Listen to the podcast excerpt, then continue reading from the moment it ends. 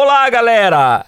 Esse é mais um episódio do nosso Pod Geek e quero já começar comentando de uma exposição maravilhosa que está acontecendo até o dia 30 de nove no Continental Shopping aqui em São Paulo, que é a exposição Os Super-Heróis Brasileiros. Na verdade, não é nem uma exposição, é uma super exposição. É isso mesmo, uma mega exposição com bonecos gigantes de 20 artistas brasileiros que criam e produzem HQs de super-heróis. A gente fala muito dos heróis da Marvel, DC, mas aqui no Brasil existem vários heróis fantásticos. Inclusive, cheguei a fazer um episódio aqui no Pod Geek falando dos heróis brasileiros. Mas hoje iremos conversar com o cara que entende muito do assunto. Ele é o curador dessa exposição, além de ser desenhista, professor de HQ e ter a Publigibi, que é sua empresa de produção de conteúdo. Estou falando do Daniel Vardi. Então, pessoal, vamos começar esse super bate-papo.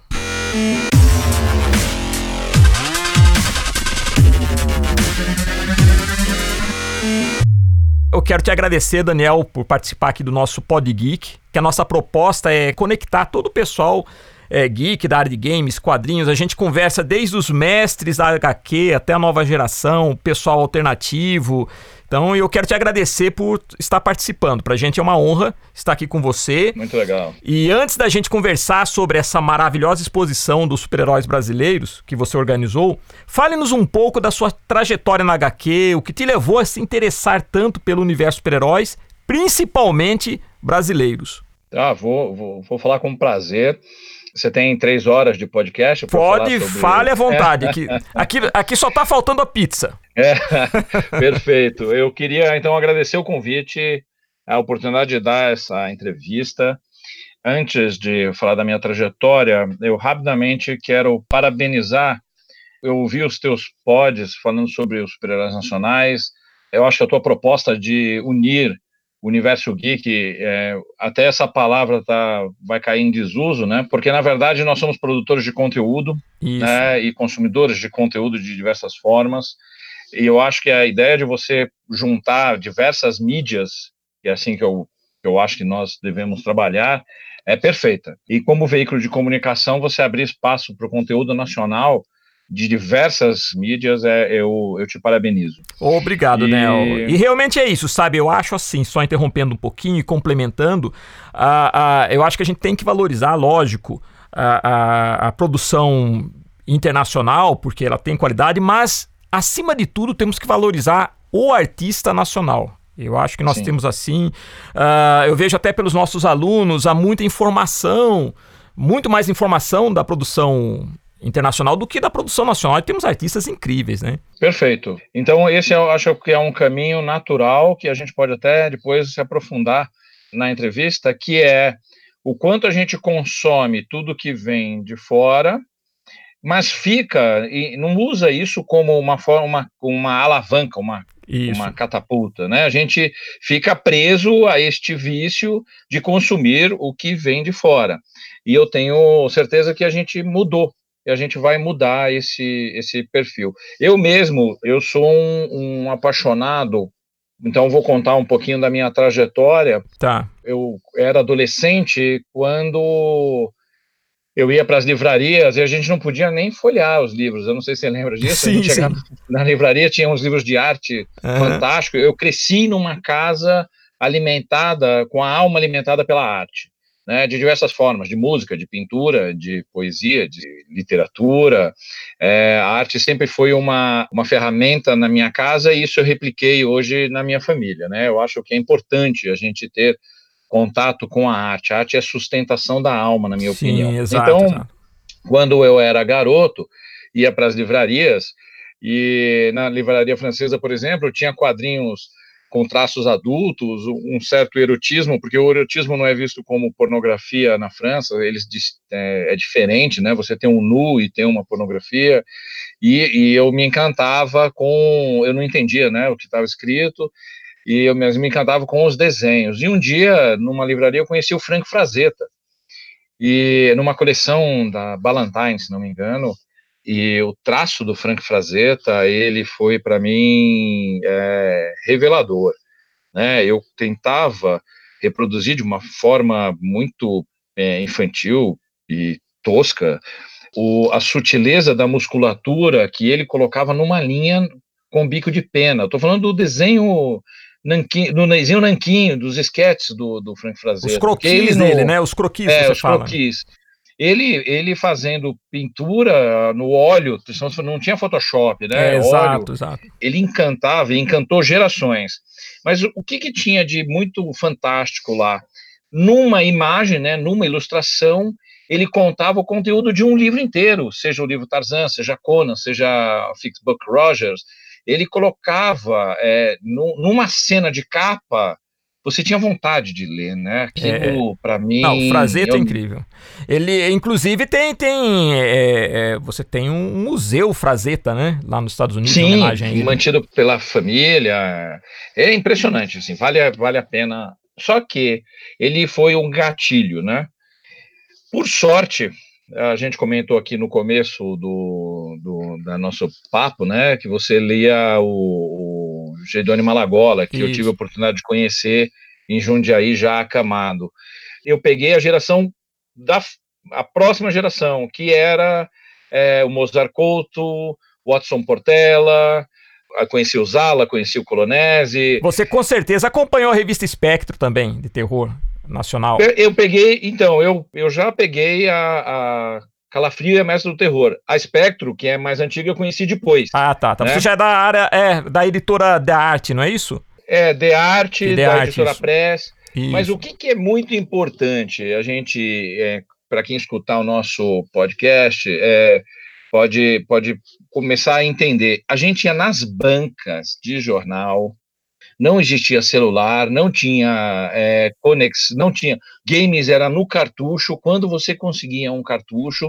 Então a banca de jornal, você tinha que soprar o cartucho para fazer o, o Atari funcionar. Exato. Quando você chegava na banca de jornal, ali você descobria um mundo. Era um universo, um, né, cara? A banca. Um mundo. E você sabe que na, na, Eu vim do interior, né, Daniel? A gente não chamava de banca de jornal, a gente chamava banca de gibi, para você ver como era. O gibi era algo, né? Os quadrinhos. Gibi, na verdade, era o termo que a gente usava para quadrinhos na época. Como era forte a presença dele na nossa formação, né? Eu ia semanalmente na banca. Se a gente fizer uma comparação, por isso que eu não. Eu acho que é errado a gente comparar gerações. Na minha época era diferente, nessa época todo mundo fica na internet. A internet é maravilhoso. Para quem Sim. gosta de desenho, você entra no Instagram, você vai ter acesso a não sei quantos desenhistas, amadores profissionais, fazendo catarse, fazendo gibi, e tudo num clicar de um, de um dedo. Eu não tinha essa opção. Nós não tínhamos. A gente tinha que ir até a banca e olhar o que, que tinha lá. Assim, era... Exato. E, então, eu selecionava meu material pelos desenhistas, né? Como eu já disse, gostava do Mozart Couto, para mim é o, é o meu mestre brasileiro, era ele que me fazia ir até as bancas. Você chegou a ler o Rakan? Rakan, a primeira versão do Rakan, é. não a versão em mangá. Olha só. Tenho isso como uma obra de arte. Fantástico, é, é fantástico. Acho que ele lançou três números, não foi? Três números, eu tenho os três. Foi pela editora no, Noblet, Noblet, não foi? Noblet, provavelmente Noblet, pela Noblet. Isso, Noblet, Noblet, pela, isso, Noblet, exato. Né? Até mesmo a editora Noblet lançou uma série de quadrinhos chamado Sexy Man, com muitos autores nacionais, formato tijolinho, que, meu, é uma verdadeira... É, é, Rodival Matias, é uma verdadeira Rodival, obra de coleção de arte, assim, se abra, você olha os quadrinhos e fala, gente, é, era quadrinho na década de 80. Roberto Kusumoto Isso, também, né? Exato, exato. Né? Aí depois eu, eu conheci o, o Shimamoto. A gente Shima, falando, o grande Shimamoto. Eu queria que essa, eu queria que essa molecada, que eu estou chamando de molecada, qualquer pessoa mais jovem do que eu, uhum. né? Aliás, hoje é meu aniversário, então. Parabéns! Olha que bacana, estamos é, comemorando aqui o seu aniversário, que legal! Parabéns! de agosto, muito legal. Parabéns, Daniel. E eu, então, todo mundo que é mais jovem do que eu, chamo de moleque, né? Uma tendência, assim, mas não é desrespeito, não. É. é essa garotada, essa juventude que vem, eles eles têm mais recursos hoje visuais, né? A gente é bombardeado por é, desenhos de altíssima qualidade, com softwares mais acessíveis, as, as máquinas são mais potentes, é, mas eu não tinha isso na minha formação. O que eu tinha era um pedaço de papel Nanquim e ir para a banca descobrir os autores que os editores lançavam no Brasil, entendeu? Isso. Porque também tinha isso, uhum. né? Quando para você ser lançado no Brasil, não tinha fazer catarse é. nem nada disso. Você tinha que levar o teu portfólio debaixo do braço e rezar para o editor te aprovar. Torcer que o editor gostasse e publicasse, né? Que ele tivesse num bom dia, que ele não tivesse brigado em casa, que o salário dele tivesse em ordem. Você Aí sabe você que, que, que eu conversei com o Ota, né? Você sabe que eu conversei com o Ota. Sim. Que foi um grande Ota editor, fez, né? Grande editor. Grande... Ah, também tive a oportunidade de, de, de, conversar com o Ota no Troca Nerd, que é um evento bem bacana. É, enfim, tomamos café, chegamos até a desenhar uma parceria, mas que ainda não foi para frente. Vamos ver se com o tempo aí a gente amadurece isso, né? Uhum. E então eu ia para as bancas e chegava em casa, eu gastava meu dinheirinho com revista. Por isso que eu falo, coleção é parte da nossa história. Exato, exato. É, eu podia ter. Eu gastava com revista. Rapaz, casa, eu botava... consumia de tudo, porque o quadrinho era um produto barato também, né, Daniel? Era barato. Era exato. barato. Então, eu consumia de tudo, desde quadrinhos Disney, aí conheci o Karl Barks, os quadrinhos Disney Sim. produzidos no Brasil, já conversamos aqui com o Gustavo Machado, com toda uma galera dessa época, as revistas de terror, uh, lógico, também a gente consumia Marvel e DC, eu, eu tive o prazer de ler uh, o Homem-Aranha da Ebal, primeira revista do Aranha, Ebal, da Ebal. Então, tudo isso fez parte da nossa formação, como você falou, né? A gente, a, a banca era o nosso ponto, né, de conexão com toda essa, com todo esse universo, né? Esse que nós chamamos hoje de geek, né? Que nós chamamos hoje de geek. Hoje eu tenho claro que na década de 80, vai 70, os assuntos eles eram muito rigorosos, né? As, as famílias eram muito rígidas. Não estou falando da minha, até mesmo que eu disse que a gente trabalhava com arte. Então, quando você encontrava uma história em quadrinho, é, seja ela de terror, ou, é, por exemplo, eu via chiclete com banana sair, eu tinha, meu, acho que uns 13 anos de idade, e eu fui cortar cabelo, e eu vi um desenho do Paulo Caruso na primeira chiclete com banana, e tinha Laerte, uhum. aquilo para mim era, era romper padrões, né? paradigmas, né? padrões, né? É, é, eu, eu comprei uma revista chamada Mosquito, que tinha desenhos do Maroto, tinha o, o Torpedo, tinha Frank Capa. É, o que era aquilo para quem gosta de desenho? Você imagina você não ter nada e de repente você gasta lá, sei lá, X reais, X cruzeiro, X dinheiro da época, e você tem contato direto com grandes mestres é, de quadrinhos. Isso, para mim, era de. Você se lembra da Animal, da revista Animal? A revista Animal, da editora Abril, ela era uma proposta muito parecida com a da Mosquito, Isso. que era pegar várias séries que tinha na Europa. É que você falou da, da Mosquito, me lembrei da Animal, né? Que acho é, que a Animal foi perfeito. uma referência. Perfeito, também. ela foi emblemática e ela alimentou vamos dizer assim, era o nosso Google, né? É, é gente, isso, exato. Né, era o nosso Google, nosso Instagram, então você pegava uma revista e você, eu tinha medo de amassar as páginas, assim, porque para mim aquilo era fantástico, era me levava para mundos além do mundo real, além do mundo comum. Eu demorei um pouco, eu, eu sou um aficionado por super-herói, é, mas quando eu era muito pequeno, eu gostava dos símbolos, das cores, mas eu não, eu não gostava das histórias. As histórias eram eram mais é, chatas. Quando eu estou falando de, da primeira infância, assim, 5, uhum. 6 anos, né? Meus pais também não liam, eles liam mais quadrinho europeu. Mas aí um dia eu conheci o Demolidor. Eu não me lembro se era uma história do Frank Miller, acho que não. O que, o que foi o Demolidor? O Demolidor, para mim, foi. A queda de Murdoch, a saga do Frank Miller, queda de Murdoch, do Demolidor, para mim. Ah, eu já estava completamente apaixonado por ele. Aí eu posso te dizer, queda de Murdoch, a saga do Frank Miller. Merecia virar estava... um filme, viu, Daniel? Merecia virar um ah, filme. Eu, eu, eu gostei muito, muito do, do seriado da adaptação da Netflix. Acho que honrou o personagem. Sim, sim. fantástico. E, é. É, né? E acho o que que acontece? Você tem, você tinha no, do, do, no Demolidor um herói com uma causa, né? Ele era, ele, ele e ele era cego. Cego, então, isso aquilo, é isso que eu ia falar. É uma coisa que fugia do convencional, mim, né? Fugia do convencional, exato.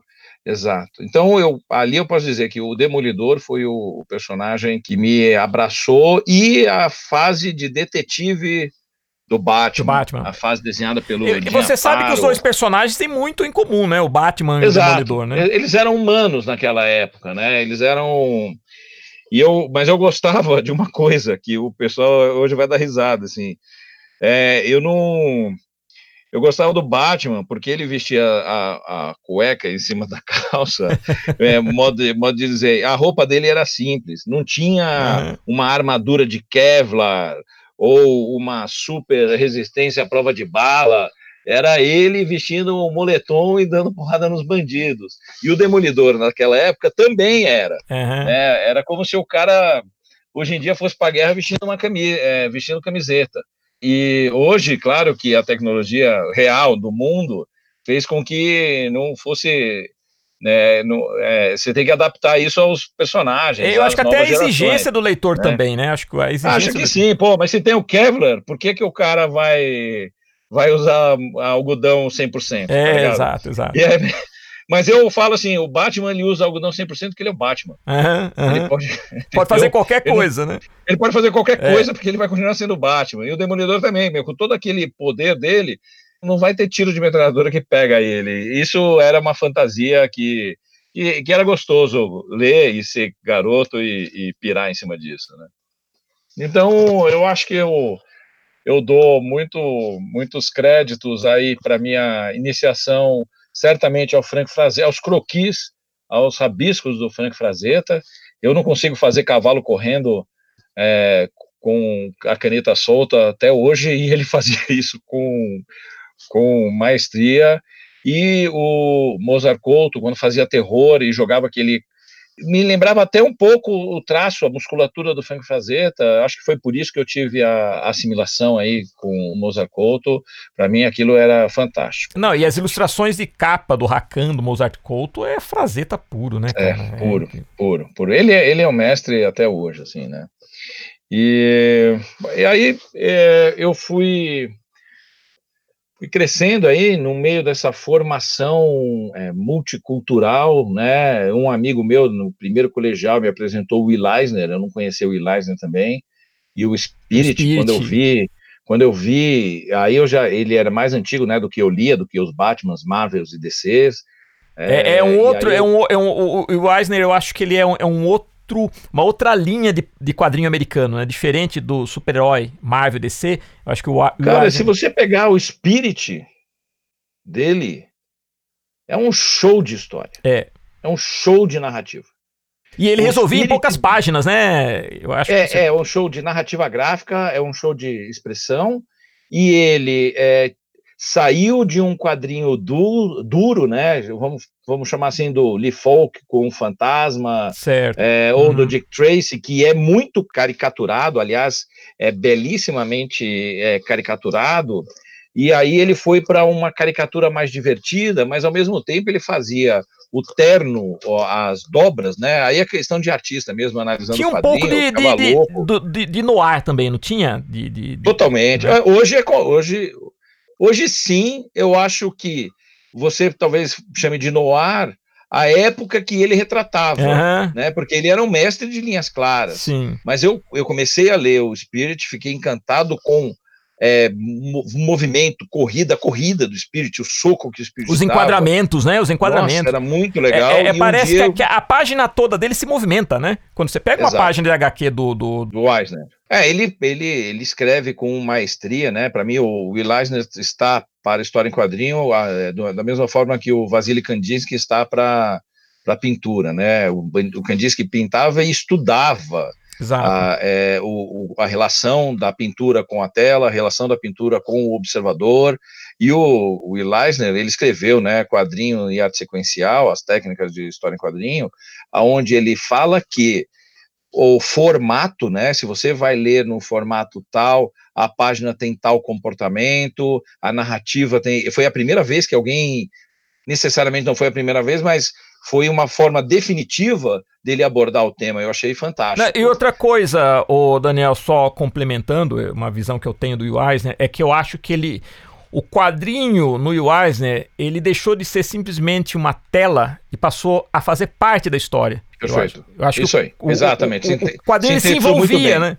Isso que é exato, é louco, ele né? Ele falou que, exato, o quadrinho faz parte da história em quadrinho. É, exatamente. Se o quadrinho ele é horizontal, ele causa um efeito. Exatamente, é, exatamente. você vai fazer quadrinhos simétricos na página, você está falando algo para o exatamente, leitor. Exatamente, Isso é maravilhoso, né? Então, mas aí eu li, saí do Spirit e fui ler Contrato com Deus.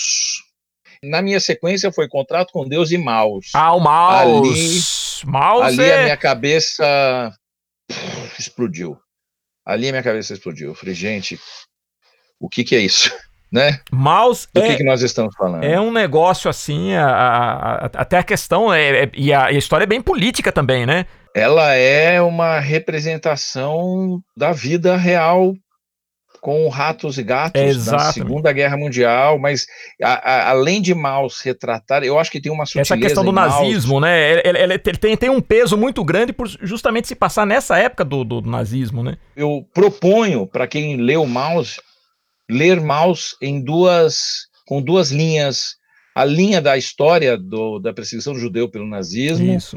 e a relação pai filho pouco se comenta, né, quem, as pessoas que gostam de Maus, que ao contar aquela história, o autor estava resgatando uma relação com o pai dele. Eu acho que é uma história secundária, mas ela é maravilhosa.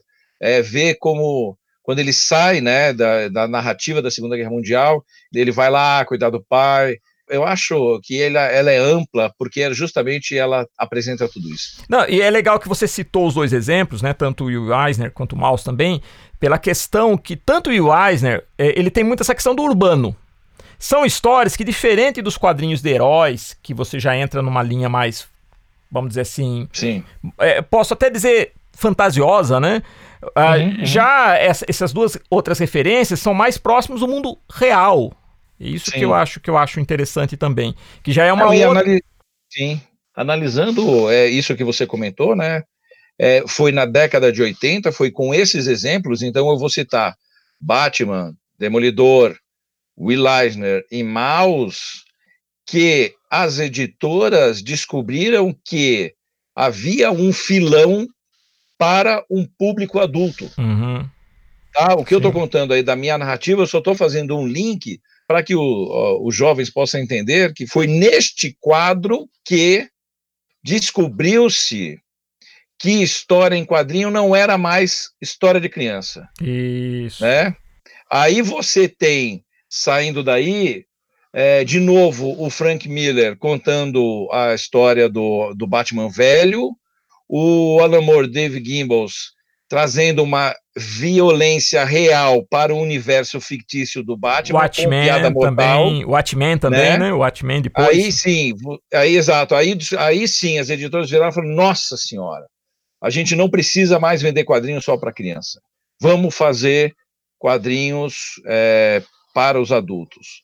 As majors, que a gente chama que são as maiorais lá dos Estados Unidos, investiram pesadamente em resguardar os melhores artistas do momento e, e as independentes que corressem por fora. Uhum. Né? Esse é o mercado. Por que, que eu falo necessariamente do quadrinho americano? Porque no quadrinho americano eles começaram a ser vendidos aqui maciçamente e você tinha, quando a Abril fazia a, a é, aventura e ficção, você tinha acesso ao quadrinho europeu. Né? Mas, putz, aí virou uma competição de o que, que é adulto e o que, que é jovem, entendeu? É como aquele quadrinho, você falou de quadrinho ficção, né? O Valerian. Sim, ah, saiu como filme, o aí filme. teve um resgate agora. Eu conheci Moebius muito cedo, né? Eu, ah, pela Mosquito, eu cheguei na Heavy Metal. Major Fatal? Blueberry, Fatal... Blueberry, que era Não, o, o, o, Blueberry é legal você ver uma história dele, porque ele assinava com Jean Giraud o Blueberry, e depois ele tem uma história onde ele assina como Moebius, porque ele usa o traço do Moebius no Blueberry. Cara, isso para quem gosta de arte, de quadrinhos, é maravilhoso você acompanhar isso daqui. E quando o Moebius foi fazer os, a série de posters para Marvel, que foi na mesma época que ele lançou Parábolas com o Stan Lee, do Surfista Prateado. Sim. Cara, aquela série de posters, é o que, que a gente lia naquela época? Que pela primeira vez a Europa estava se aproximando ao mercado norte-americano. Havia uma aproximação. Teve uma série depois, anos depois, que o Chris Claremont desenhou com Milo Manara, das meninas do X-Men. Cara, aquilo, aquilo faz parte da história entre continentes. É muito legal isso, é muito legal. Inclusive, se você pegar o Alan Moore, por exemplo, o David Gibbons, eles são ingleses, né? O, o Neil Gaiman também. Você vê a influência deles no quadrinho super-herói. É, eu acho que a gente desejou na década de 80, 90 que os quadrinhos norte-americanos tivessem dado a mesma abertura para os escritores ingleses, né? Porque essa safra de escritores ingleses, eles se organizaram e entraram maciçamente nos, nos quadrinhos norte-americanos.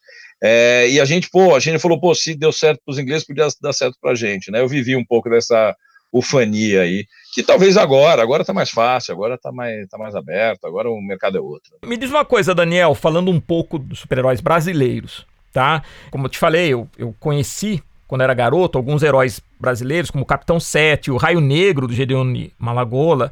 E eu me lembro que na década de 80 teve também o, o Fantastic Man do Tony Fernandes. Perfeito, perfeito, perfeito. Eu, como que você vê essas referências e quadrinhos super-heróis no Brasil? Como que, já que você hoje você tem a PubliGB, né, que é a sua editora, Isso. que é onde você tem assim uns personagens muito legais, o Amanhecer, Paladino, Metal Mark, você tem até a, a, o time da luz, né? Que é uma. uma, uma... Exato.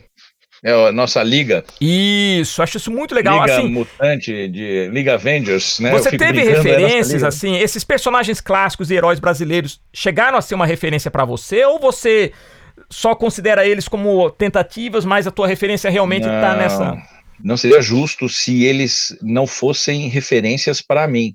Tanto que na exposição que está acontecendo no Shopping Continental com super-heróis brasileiros, Raio Negro está exposto. Olha que legal. Eu vou dar um spoiler para você, para quem escutar essa. Por favor, manda spoiler, manda spoiler. É, ele é tão importante que nós estamos esculpindo. Quem foi na exposição viu que o time da luz está todo esculpido em 3D por um artista brasileiro de Parintins, uma das festas mais importantes do Brasil, o traço dele, a escultura dele, foi propositalmente é, em busca de um artista que também representasse a cultura brasileira, não só os quadrinhos, mas a gente está falando aí de uma outra, de uma das festas mais importantes é, que acontece em Parintins, no Brasil, depois do Carnaval, é a segunda maior, é, e a gente pediu para que ele esculpisse também o Raio Negro, porque eu quero que as pessoas que estejam lá, o Raio Negro está num dos totens, a gente tinha uma limitação de espaço, então eu consegui colocar 20 totens, e cada totem representa um artista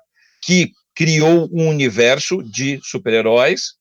O totem do Gedeon Malagola é representado pelo Raio Negro e então já te dei um spoiler é. que vai vir a estátua do Raio Negro para as pessoas tirarem foto, porque a exposição agora vai até 30 de setembro e o Fantastic Man do Tony Fernandes Olha, que bacana. vai ser incluído como um totem, porque o Tony Fernandes, da Grude, ele investiu muito em fazer é, quadrinho de super-herói no Brasil. Ele tinha o Fantasma Negro Isso. e o Fantastic Man. Então eu não podia deixar, seria injusto da minha parte ter conseguido fazer uma exposição deste porte e não ter o Raio Negro e não ter o Tony Fernandes. E o Capitão né? Eu falei com a Estrela, mas a estrela ela não foi favorável ao relançamento da marca e eu ainda, como a exposição está em aberto, eu ainda estou entrando em contato para a gente também trazer o Capitão 7 para a exposição Super-Heróis do Brasil que está acontecendo lá no Shopping Continental. Que legal, olha, muito né? bacana. Então você já tem dois spoilers aí, a estátua do... E aí, assim que sair a estátua, vocês vão ver na internet. Eu tenho certeza que a galera vai querer ir até lá para tirar foto com ele, porque ele merece. Né? Eu não sei se você sabe, mas eu fui o criador do Troféu Raio Negro e eu fiz duas edições para prestigiar quadrinhos de super-heróis do Brasil, com autorização do Gedeone Malagola, que era meu amigo, conheço a família. O Raio Negro está na exposição com autorização da Gisele, filha do, do Gedeone, e é, ele me deu autorização de criar, uma autorização por escrito, de criar o troféu Raio Negro, e nós queremos aproveitar este momento, isso é um terceiro spoiler que eu vou te dar, para a gente lançar o troféu Raio Negro valorizando super-heróis no Brasil. Isso vai acontecer oficialmente na exposição. Que legal, Daniel. Parabéns, viu? Eu ia até Tomara que ninguém me escute. Não. Mas isso não vai acontecer. Não, quero que escute mesmo. mas não, você sabe que, que, uma coisa, Daniel, é, é, que você também é professor de história em quadrinhos, né? Você é professor de história eu em quadrinhos. Eu sou, eu leciono. É, e eu também tenho escola, então é, você sabe que é uma coisa que eu foco muito isso na nossa sala de aula, é justamente dos artistas eles também valorizarem a produção, tentarem criar. E hoje, como você falou, hoje é mais fácil. Você tem uh, a internet para divulgar, você tem hoje campanhas no Catarse. Então a gente estimula muito você também fazer trabalhos autorais. É, e, e, e como você falou da super-herói, é impressionante como nós temos e tivemos produção de super-heróis no Brasil. Inclusive no sul, né? Você tem aquele Gralha, em Curitiba que, que... Tem o Gralha, tem o Cometa do. do, do o Doutrinador que, é um que virou filme, né? O Doutrinador virou filme, inclusive, né? Doutri, doutrina, é, não, é, nós temos os super-heróis no Brasil. É, eu vou até. Eu vou terminar uma trajetória para a gente poder falar dos fanzines, que era como a gente começava é, fazendo exato, exato. É, quadrinhos, né? Ah, o que eu quero dizer é o seguinte: durante o Brasil, e eu não vou citar nomes aqui, não, não, não quero ficar causando polêmica, mas editores poderosos da década, nos anos 90 e nos anos 2000, falaram que eles nunca iam publicar quadrinhos de super-heróis. Eu não estou falando de um, eu não estou falando uhum. de dois, foram vários editores que fecharam as portas para a produção de super-heróis nacional. E ao fecharem esta porta publicamente, usando o Orkut na época, eles criaram uma mentalidade que com muita dificuldade a gente está mudando hoje, de que isso não é quadrinho. Quer dizer, desde, desde quando você pode julgar o trabalho, o desejo, a fantasia de um criador, falando que o que ele faz não é digno de, de arte ou qualquer coisa assim.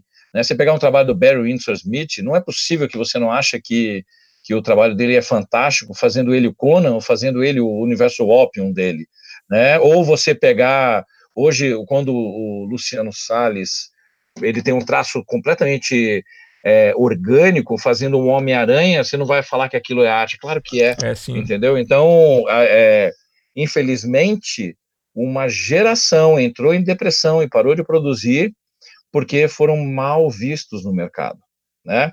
E aí, desculpem, quem ouvir aí, espero que eles coloquem o lenço em cima do bolso, porque mudou, tá certo? Hoje mudou, não adianta ficar chorando. Sim, quadrinho de super-herói sempre foi uma realidade e a gente tinha que fazer fanzine, e aí sim, o embrião, o Amanhecer, surgiu em 1993, num fanzine, e foi lançado num evento na Gibitec em Fio, que era um dos polos é, culturais mais fortes. Eu participei da Conaqui, teve a Conaqui, né? Exato, foi lançado aí.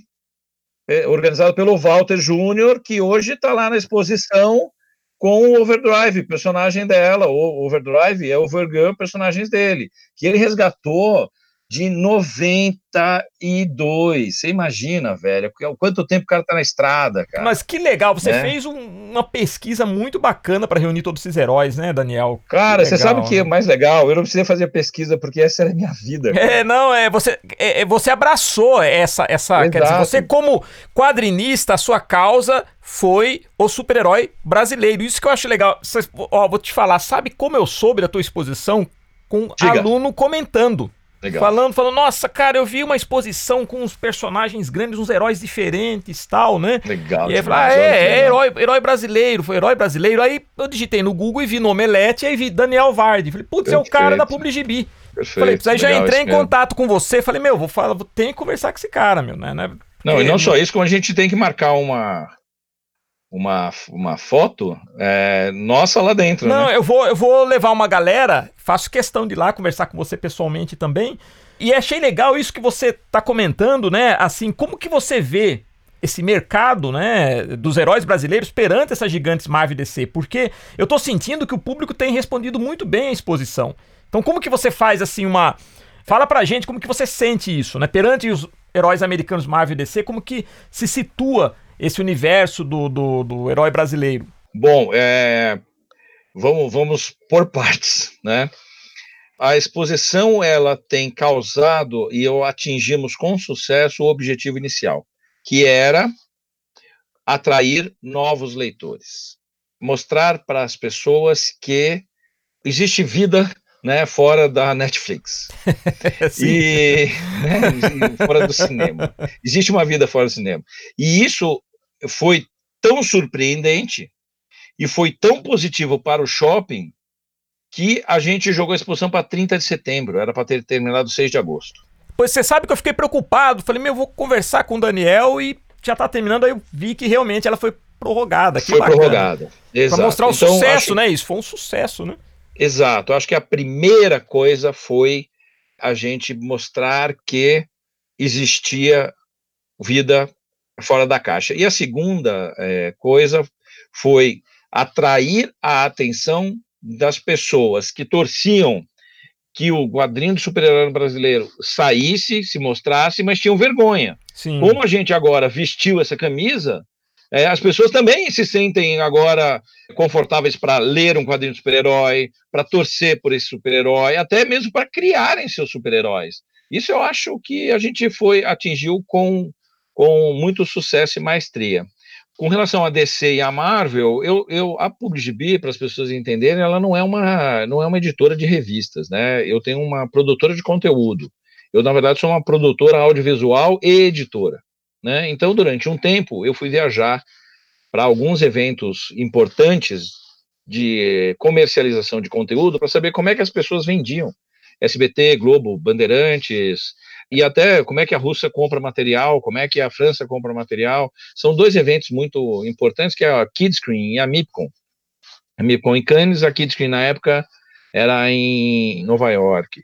E lá eu tive contato com o, o núcleo pesado da compra e da comercialização de conteúdo no mundo. Sim. E um dos pitchings que, é, um de, uma da, dos workshops que eu fiz, o cara virou e falou: Meu, ganha tempo na hora de vender o teu projeto fazendo comparações com coisas que já existem.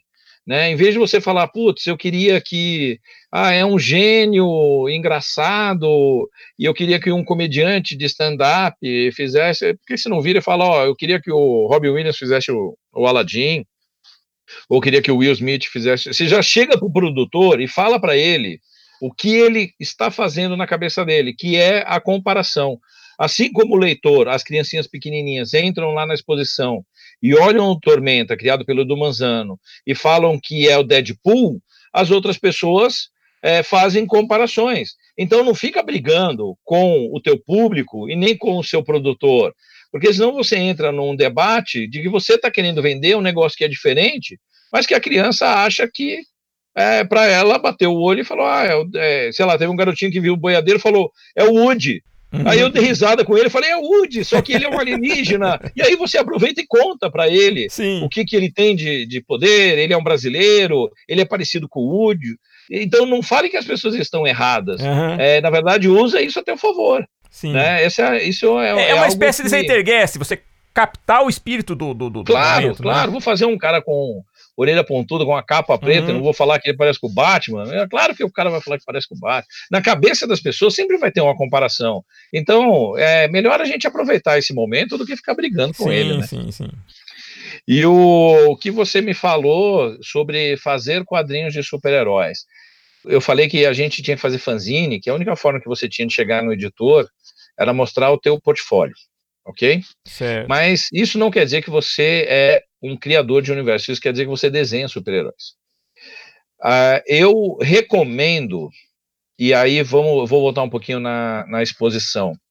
Não é uma exposição de desenhistas, não é uma exposição de roteiristas e não é uma exposição de coloristas. É uma exposição de criadores de universos para você ser um criador de universo, você pode trabalhar com coloristas, com desenhistas e com roteiristas, mas você é a alma do personagem, tá certo? Então eu acho que esse é o diferencial da exposição Super-Heróis do Brasil. Agora, se você criou um personagem, criou um universo, e você não sabe desenhar ou tem dificuldade, demora muito tempo a desenhar, Cara, faça parcerias com desenhistas, faça parcerias com coloristas. É, se eu tivesse que desenhar todo o time da luz, eu gosto de desenhar, mas obviamente por eu, porque eu sou um empresário, o único lugar que eu não estou é em cima de uma prancheta, Exato. ia demorar cinco anos para o time é. da luz sair. Né? Então, o que, que eu fiz? Eu criei os personagens, fui eu que criei, fui eu que desenhei as primeiras histórias, o Paladino fui eu que criei, fui eu que desenhei as primeiras histórias na revista Ícones. Na hora que eu montei o projeto, falei, vou dar oportunidades para que outros desenhistas que não necessariamente são criadores de universo possam mostrar os seus trabalhos. É, é isso que você falou, Daniel, é muito importante, né? Sair daquela ideia de que o trabalho de quadrinho é um trabalho solitário. Que muita gente claro tem essa visão. Não é mais. Tem, claro. gente que tem essa visão, né? Que o tra... Não, ele é colaborativo, como você falou. Tanto que o quadrinho americano e até o europeu hoje, ele, ele hoje você trabalha com equipes, não, uma, não precisa ser uma equipe muito grande, mas de repente um cara que é bom de roteiro se une com aquele que sabe fazer um bom lápis, mas de repente esse daqui é bom na, na finalização e tem uma boa ideia também, então você vai juntando forças, né? Sim, é tão complicado, porque eu não quero fugir um pouco, né? Mas se a gente falar disso, assim, é, foram fases dos quadrinhos. Uhum. É, todo mundo quer fazer uma página e ganhar 800 dólares. Sim, é. Tá? É, é. Meu amigo, se você fizer uma página e ganhar 800 dólares, e eu conheço hoje artistas que ganham isso, uhum. é, você vai trabalhar 8 horas por dia em cima de uma prancheta. Porque você vai estar trabalhando com prazo, Sim. com um editor que vai mandar refazer, que, com várias coisas. Exato. Você, é, a gente tem que sair um pouco do modelo emprego, entendeu? Isso. Por quê? Porque não existe mais. Ah, o próprio mercado está mudando, daqui a pouco as pessoas nem vão saber mais o que é uma carteira de trabalho. É, é. Né? Agora, tem uma nova geração aí que já entendeu isso muito bem. E digo mais, eu participo de, é, de debates em vários lugares em vários países.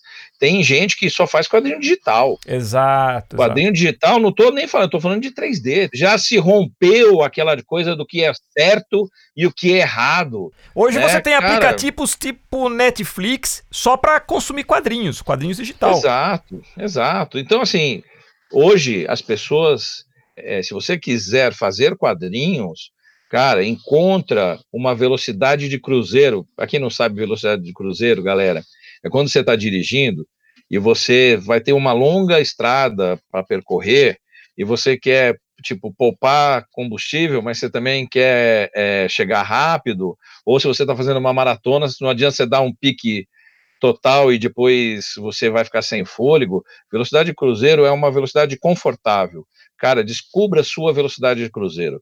Descubra qual é o estilo de desenho que você quer fazer, como é que você vai fazer, quanto tempo você leva para produzir uma página, começa a formar a sua base de fãs usando as redes sociais, a internet, o doutrinador que você falou, foi exatamente assim que aconteceu. Exato. E ele não descobriu a fórmula. Isso é uma fórmula que é utilizada nos Estados Unidos há anos. Você usa suas redes sociais, publica uma página, publica uma história, as pessoas vão curtindo, vão comentando, você interage, você cria sua base de fãs e aí você lança seu quadrinho. Exatamente. É tão, é. é tão legal hoje viver esse momento, né, que é tão fácil produzir, é fácil no sentido de que você tem software, você tem hoje tablets, você tem computadores capazes de produzir artes é, impecáveis, também você tem acesso a materiais é, bonitos e um scanner, que eu acho que vale a pena é, investir devagar. O sucesso ele não chega de uma hora para outra. O doutrinador demorou oito anos para sair da primeira página que, se não me engano, foi oito ou doze, eu acho que oito. Oito anos para sair da primeira página publicada na internet até o cinema, e agora vai estrear no Netflix. As pessoas querem sucesso imediato. Não acredito é, nisso. É, exatamente. Nisso. Eu, uma não, outra Diga, me, me interrompe, senão eu não paro de falar. não, não, é que eu ia complementar esse, isso que você estava falando, dessa tecnologia, que a gente, tanto eu quanto você, para a gente estar tá mais ou menos na mesma, nessa mesma fase geracional, eu acho legal que a gente participou desse processo. A gente veio de um tipo de, de realidade, tá falando do gibi, e a gente entrou nessa nova realidade. Então a gente serviu como ponte, de certa forma, né, Daniel? Perfeito. A gente tem, a gente tem essas, duas, essas duas experiências, isso que é legal, né? Putz, eu, eu queria até aproveitar teu gancho para falar com os, os meus atuais amigos e atuais parceiros e criadores de universo, que assim, muitos deles, aí eu estou falando para uma geração mais velha, né, Sim. a nossa geração, a gente precisa se atualizar. Eu tenho feito isso constantemente por causa da PubliGB, eu tenho procurado novas mídias para é, os personagens do time da luz e principalmente novas formas de produção. É, quando eu desenho, e a gente lançou aí a, a Agosto Heróico, onde cada artista desenha é, diariamente o desenho de um outro criador, quando eu desenho, eu uso a mídia tradicional, né? Porque eu gosto, porque eu gosto de desenhar. Uhum. Mas quando eu produzo o time da luz, eu estou sempre procurando novas tecnologias. São coisas diferentes. O que o Daniel gosta de fazer e o que o mercado e como eu preciso estar no mercado são coisas diferentes. Né? Eu posso pegar o Nanquim e ficar desenhando uma página, mas eu não, mal e mal consigo fazer o Agosto Heróico, porque eu estou todo dia vendo tecnologia em 3D, softwares, capacidade de produção para animação. Hoje o mercado ele é muito amplo. A gente não pode ficar preso apenas naquelas mídias tradicionais. O verdadeiro desenhista é aquele que pega o nanquim e se sofre durante ano, não existe mais isso. Exato. Daniel, você falando isso, eu me, eu me lembro da que, que, eu cheguei a ver algumas lives suas, né? Aquela taberna, né? Do, do... Caverna. É isso, a Vard. você continua com as lives, né? Continuo. Eu, eu, eu parei por causa da exposição. É, na verdade, estava tudo perfeito. Eu achei que eu ia ter super tempo de, de, de fazer, mas eu percebi uma coisa, até é, pretendo voltar com as lives, quando eu faço tarde e eu estava fisicamente cansado, com ah. vontade de bocejar na live, e aí eu falei, putz, isso não, não, não tá certo, né? Para você fazer uma live, você tem que estar tá bem disposto, você tem que estar tá disposto a interagir, e aí eu tô revendo isso, aí eu vou fazer um horários diferentes para não ficar tão exausto. Eu, eu, cheguei, a gente chegou a fazer lives semanais também na nossa fanpage, né? E, e, a gente que trabalha, porque eu não sou muito diferente de você também, que a gente tem os nossos compromissos, tudo. Então, realmente, às vezes, a gente fica um pouco cansado a essa, essa pressão. Mas eu gostaria o seguinte, o, o Daniel, como a galera faz para entrar em contato com você, o pessoal que está nos ouvindo, até os nossos alunos? Deixa aqui o que você quiser de contato, enfim, como que é essa galera, pessoal que está nos ouvindo e se interessou ou, ou, já te conhecia, ou enfim, vai visitar lá a exposição. Deixa aqui o teu contato para o pessoal né, conversar com você, trocar ideias. Perfeito, perfeito. É, eu, eu sou fácil de encontrar e eu já peço de antemão desculpas porque eu, minha, as minhas caixas de mensagens estão recebendo muitas mensagens, provavelmente também em virtude porque a gente vai fazer o painel heróico, onde a gente abre espaço para todo mundo que cria super-heróis no Brasil para colocar um personagem nesse painel heróico que a gente vai divulgar ao público em setembro. Então eu demoro, não é, não é maldade nem falta de respeito, mas eu gosto de responder os e-mails. E aí eu demoro. Mas é danielvardi@gmail.com daniel@publigb.com.br e nos finais de semana até 30 de setembro, excluindo o próximo final de semana, eu estou no Shop Continental com os outros artistas para bater papo. Daniel, posso chegar com meu portfólio e você analisa? Analiso. Posso chegar para tirar uma dúvida? Eu tiro. Eu e os outros artistas. É para isso que a gente está lá, para ter esta esse contato. É bom saber porque eu vou lá e vou fazer um vídeo pro nosso canal no YouTube. Faço Nossa, questão, vai ser uma delícia. Rapaz, vai ser maravilhoso, Putz. vai ser maravilhoso. E, e, Daniel, eu mais uma vez foi um papo muito legal, tá? Quero agradecer assim pela sua paciência, por você ter nos concedido esse tempo, falar dessa sua paixão. É, eu achei muito bacana esse lance de super-herói brasileiro, porque eu Vou te, como eu te falei, eu também, quando era garoto, li muito quadrinho do herói brasileiro e durante o decorrer da minha vida sempre ficava me perguntando por que né, esses heróis ou desapareceram tal, e de repente saber que uh, através da PubliGB, através dessa exposição, você está retomando esse gancho, né? Eu acho que é muito importante a valorização do artista nacional. Eu, eu agradeço, acho que vale a pena é, também falar para a molecada que gosta, que está querendo trabalhar, que não tem só a PubliGB, a PubliGB ela é uma ponte deste universo, você tem o Lancelotti, que tem um universo fantástico, o André Carim, do Múltiplo, Sim, que o Lancelotti, tem um verdade. É incrível. Você tem o Marcos Gratão, de Aracatuba, que hoje está fazendo animação no próprio Põe na Raça, com personagens brasileiros. O, o Lorde Lobo, no Sul, com o universo do Penitente. É, o Overdrive. Você tem... O Carlos Henry também, né? Que tem... O Carlos Henry. Né? Você tem é, uma gama, né, de, hoje, de artistas que estão investindo neste universo de super-heróis e que podem ajudar e, e, e podem é, dar dicas, né? E até mesmo fazer parcerias para outras histórias. Está todo mundo aberto, o que é muito legal. Vou, vou dar exemplos aqui.